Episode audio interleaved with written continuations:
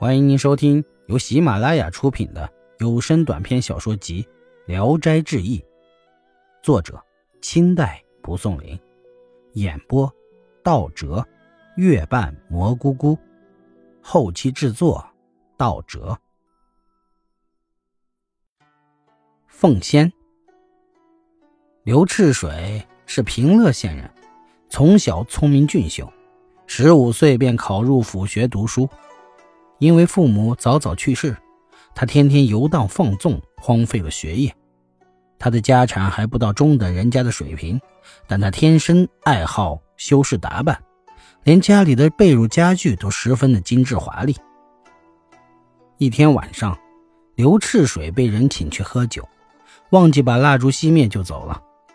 等喝过了几巡酒后，他才想起了这件事儿，急急忙忙返回家中。忽然就听到屋内有人小声说话，他俯身偷偷的向里一看，只见一个少年拥抱着一个漂亮姑娘躺在床上。刘赤水的家就靠着一所权贵人家荒废的宅地，宅地中常有怪异的事儿，所以他心里知道这对男女是狐狸，也不害怕，闯进去喝道：“我的床上岂能容别人睡觉？”那两人惊慌失措啊。抱起衣服，光着身子逃走了，却丢掉了一条紫色的绢裤，裤带上还系着一个针线荷包。刘赤水心中那是大喜呀，但又恐怕他们偷回去，就藏在被子中紧紧抱住。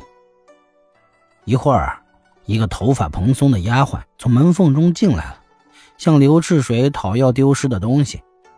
刘赤水笑着索要报酬，丫鬟答应送给他酒。刘赤水不答应，丫鬟又说赠给他金子，他也不答应。丫鬟笑了笑就走了，接着就又返回来说：“我家大姑说，你如果赐还东西，一定会给你找个漂亮的妻子作为报答。”刘赤水问道：“你家大姑是谁？”丫鬟答道：“我家姓皮，大姑小名叫八仙，和她睡在一起的是胡郎。”二姑水仙嫁给了富川县的丁官人，三姑凤仙比那二位姑娘更漂亮，从来没有看见她而不满意的。刘赤水恐怕他不守信用，就要求坐在这儿等候消息。丫鬟去了一会儿，又回来说：“大姑叫我告诉先生，好事怎么能一下子就办成呢？刚才跟三姑说了这件事情，遭到了她的斥骂，只要缓几天等待着。”我们家不是轻易许诺而不守信的人家。刘赤水就把东西还给了他。过了好几天，一点消息也没有。一天傍晚，刘赤水从外边回家，关上门，刚刚坐下，忽然两扇门自动开了，有两个人手提着一床被子的四个角，兜着个女郎进来了，说：“送新娘来了。”笑着放到床上就走了。刘赤水走近一看呢，女郎酣睡未醒，还散发着芬香的酒气，红红的脸儿带着醉态，娇憨的容貌可以倾倒世间所有的人。刘赤水高兴极了，替她抬起脚来脱去袜子，抱着她的身子轻轻脱去衣服。这时女郎已经稍微有些清醒了，睁开眼睛看着刘赤水。但四肢仍然不能随意活动，只是恨恨地说：“八仙这个浪丫头出卖了我。”刘赤水拥抱着她亲热，女郎嫌他皮肤冰凉，微笑着说：“今夕何夕，见此良人？”刘赤水说：“子兮子兮，如此良人呐。”于是互相欢爱起来。过了一会儿，凤仙说。八仙这个丫头真不害羞，玷污了人家的床褥，却用我来换她的裤子，我一定好好报复她一下。从此，凤仙没有一天晚上不来，两个人盛情缠绵，十分亲热。一天，凤仙从袖子中取出一枚金钏，说：“这是八仙的东西。”又过了几天，凤仙怀里揣着一双绣鞋来了。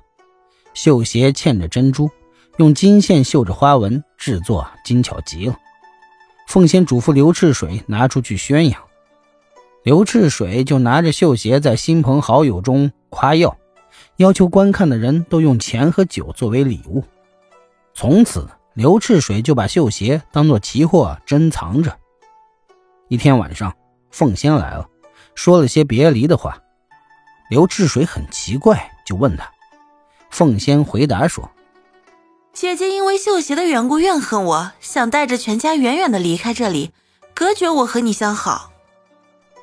刘赤水害怕了，情愿把鞋还给他。凤仙说：“不必还他，他用这个方法要挟我，如果还给他，正中了他的计谋了。”刘赤水问：“你为什么不独自留下来？”凤仙说。父母远去，一家十余口都托付给胡狼照顾。如果不跟随去，恐怕八仙这个长舌妇会给我造谣生事。从此，凤仙就不再来了。